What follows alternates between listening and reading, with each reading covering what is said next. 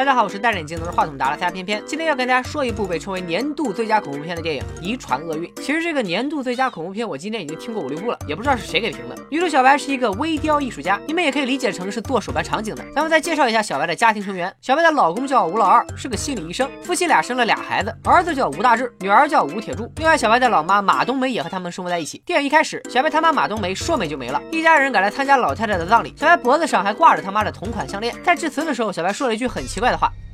It's heartening to see so many strange new faces here today.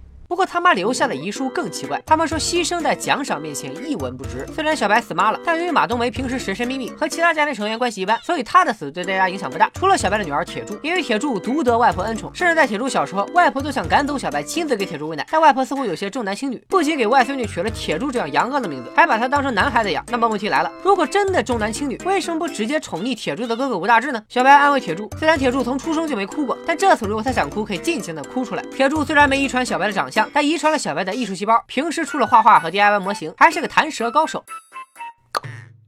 铁柱也没啥大毛病，就是行为举止比较怪异，比如不爱在家睡觉，非要跑到外边的小木屋，剪下死鸽子的头揣兜里，然后拿回家搞创作。经常能看到陌生人和自己打招呼，还能瞅见一个来回旋转跳跃的光圈。虽然小白和马冬梅没啥感情，但毕竟是子欲养而亲不待的亲妈，所以他还是决定来到互助会寻求安慰。他自曝妈妈生前患有多重人格障碍，最后还得了老年痴呆。爸爸因为抑郁症把自己饿死了，哥哥得了精神分裂症上吊自杀。就这样，小白以压倒性的优势成功获得最强逼惨王的荣誉称号。另外，哥哥的遗言里表示，都是因为妈妈想让别人进入他的身体，自己才自杀的。让别人进入自己儿子的身体，这老太太还是个腐女啊！小白认为他妈是个操纵狂，以至于俩人关系不好。到怀上儿子大志的时候，小白都不准马冬梅靠近自己。那咱们再来说一说小白的儿子吴大志。大志除了长得着急之外，和普通中学生没啥两样。这天他要去参加一个派对，妈妈强行把铁柱塞给了他，让他带妹妹一起去。大志虽然不情愿，但也没有办法。在派对上，铁柱不小心吃了会让他过敏的坚果，喉咙肿到无法呼吸。大志赶紧开车送铁柱去医院。因为呼吸困难，铁柱把头伸出窗外。结果大志为了躲避恐怖片里的标配死路，使出了一招死亡漂移，铁柱的头直接撞上了路边的大树。然后就撞成了断头人在天涯。在这之前，导演特地给了一个大特写，上面居然出现了小白和他妈的项链同款 logo。在导演真诚的明示下，我们可以肯定这个图案绝对是一处伏笔。铁柱的死给大志造成了很大的打击，他有时会和铁柱一样呼吸困难。小白也整天都在崩溃的边缘试探，他跑去木屋睡觉，试图用工作麻痹自己，但都没什么作用。这天，小白遇到了互助会上的热心大妈，在得知热心大妈刚死了儿子和孙子以后，小白也敞开心扉向大妈倾诉。大妈安慰小白，人生就像一场戏，总有很多不如意。小白爆料说自己之前就有梦游的症状，人家是哪里不会点哪里。小白倒好，几年前差点。拿打火机把俩孩子给点了，打那以后，大志就和小白产生了隔阂。我把你当亲妈，你却想点火把我杀，搁谁谁心里都膈应。见小白这样，大妈给他安利了一个排忧解难的好办法。俗话说，碟仙、笔仙、蜡烛仙，一切皆可仙。那为何不试试我刚发现的杯仙呢？大妈说，她就是用这个方法招到了孙子的鬼魂。说吧，还给小白实操了一把。Chalkboard，remember your chalkboard？Can you write something？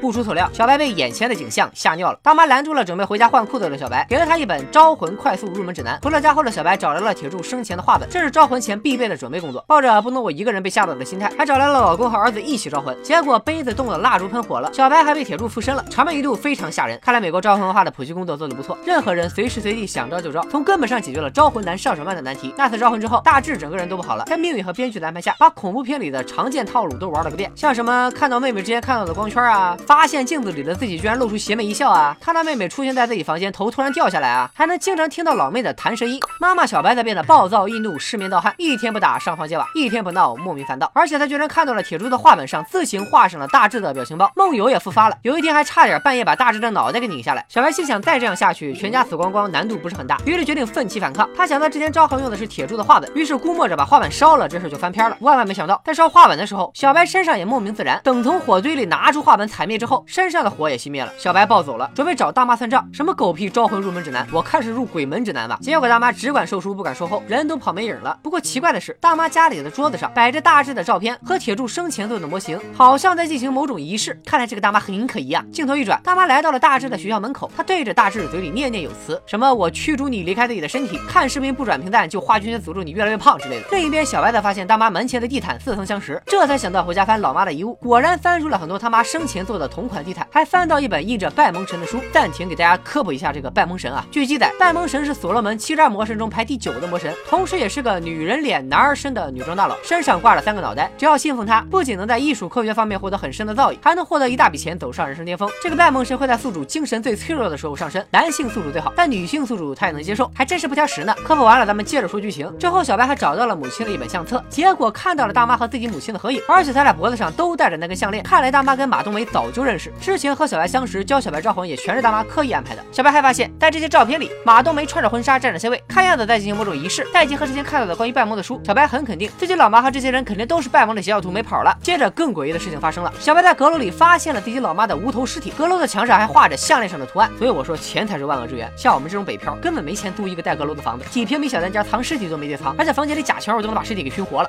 扯远了，咱们接着说，在学校上课的大志继续水逆，精神恍惚的听到了弹声音，接着四肢和五官扭曲，直接拿着脸对着桌子就是一顿怼，成功把鼻梁撞断后，被老爸吴老二接回了家。就像铁柱子画本里画的，大志早晚要死翘翘，所以这个画本必须烧掉。于是小白拜托老公烧掉画本，打算和拜木神同归于尽。但吴老二作为一个社会主义无神论者，觉得小白那都是封建迷信。她老公磨磨唧唧，小白心一横，自己把画本丢进壁炉，坐等杀青。结果万万没想到，被烧的却是自己老公。大志醒来后，发现了被烧成黑炭的老爸，还看到了老妈各种飞檐走壁。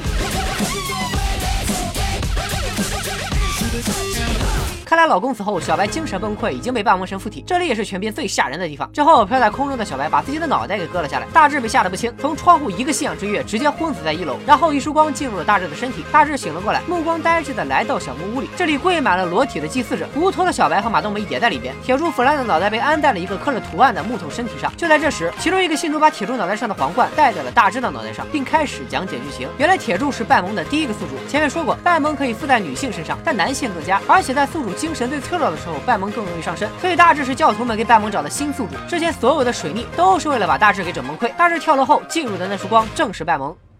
到这里，故事就全部结束了。相信很多人和我一样，看完第一遍完全是蒙圈的状态，觉得这部所谓的年度最恐怖电影也不过如此。但深扒之后，后劲很足啊。从照片的 C 位来看，马冬梅就是拜蒙邪教的老大，所以他葬礼上的陌生人也都是拜蒙的教徒。这些面孔之后也出现在了小白俩孩子的附近。前面说过，拜蒙能使教徒获得艺术上的成就，这也就解释了为啥马冬梅会编地毯。女儿小白是个微雕艺术家，外孙女铁柱没事就画画和鼓捣一些模型。小白他爸很有可能也是因为知道拜蒙的事才得了抑郁症。小白说过，他哥哥之所以自杀，是因为马冬梅想让人进入他的身体，其实是马冬梅想让自己的儿子。当拜蒙的宿主，结果儿子反抗自杀，他只能寄希望于女儿的后代。毕竟吴老二这个女婿跟自己没有血缘关系。小白曾经明确表示过自己不想生大志，并且在怀儿子的时候不准马冬梅靠近自己。但是在知道拜蒙的存在之后，又一脸蒙圈。这一种反应是矛盾的，所以我推测小白也和他妈一样，具有多重人格。第一种人格是平时出现最多的傻白甜人格，潜意识里把拜蒙的事情忘得一干二净，啥都不知道。第二种人格是知道拜蒙存在，想要保护儿子的善良人格，所以他不想生大志，不准马冬梅靠近儿子，甚至还会在梦游的时候试图杀掉儿子，阻止他被拜蒙附体。第三三种人格很有意思，是被拜蒙控。制的邪恶人格，所以在马冬梅葬礼当天，小白会带着他妈的同款项链。铁柱撞的那根柱子上也有拜蒙的标志，所以很明显，铁柱的死都是邪教的安排。而那天就是小白自己非逼着铁柱跟大臣一起去参加派对的。在马冬梅的照片中，她穿着类似于婚纱的服装，而且天上有钱币掉下，所以她可能在现实生活中完成了和拜蒙的婚礼。天上掉钱也象征着拜蒙能给信徒们带来财富。大家肯定觉得铁柱这个名字很奇怪，其实，在电影里，小女儿的名字叫查理，也是一个偏男性化的名字。这说明马冬梅希望外孙女是个男生，也从小就把他当男生养，因为拜蒙进入男性体内才能完。全发挥他的能力。呃，看来现在的邪教组织也搞性别歧视啊。从拜蒙的画像上可以看出，他身上背着三个头，而铁柱、马冬梅和小白最后都割下了头，刚好凑齐了三个。电影一开始，铁柱割下了鸽子的头，也是为后面他们断头埋下伏笔。这部片子里最恐怖的，除了小白断头的画面，就是时不时出现的弹射音了，就是这种。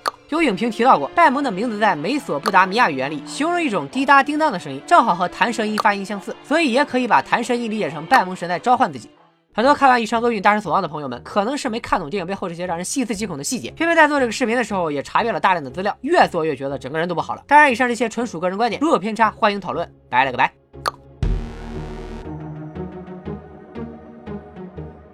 扫描二维码关注片片的公众号，里面有很多其他地方看不到的视频，是不是还有观影团啊、抽奖啊这种专属福利？反正关注一下肯定没坏处。